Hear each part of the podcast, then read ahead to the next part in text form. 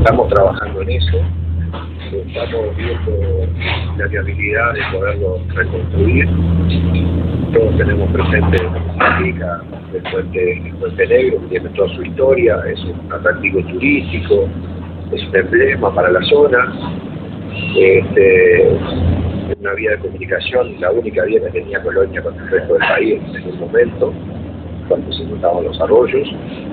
Este, así que está, el Ministerio está eh, evaluando, está evaluando los costos, está evaluando la oportunidad, pero lo tiene muy presente, este, es interés del ministro y interés de, ni hablar de quien les habla, eh, lograr que se refaccione.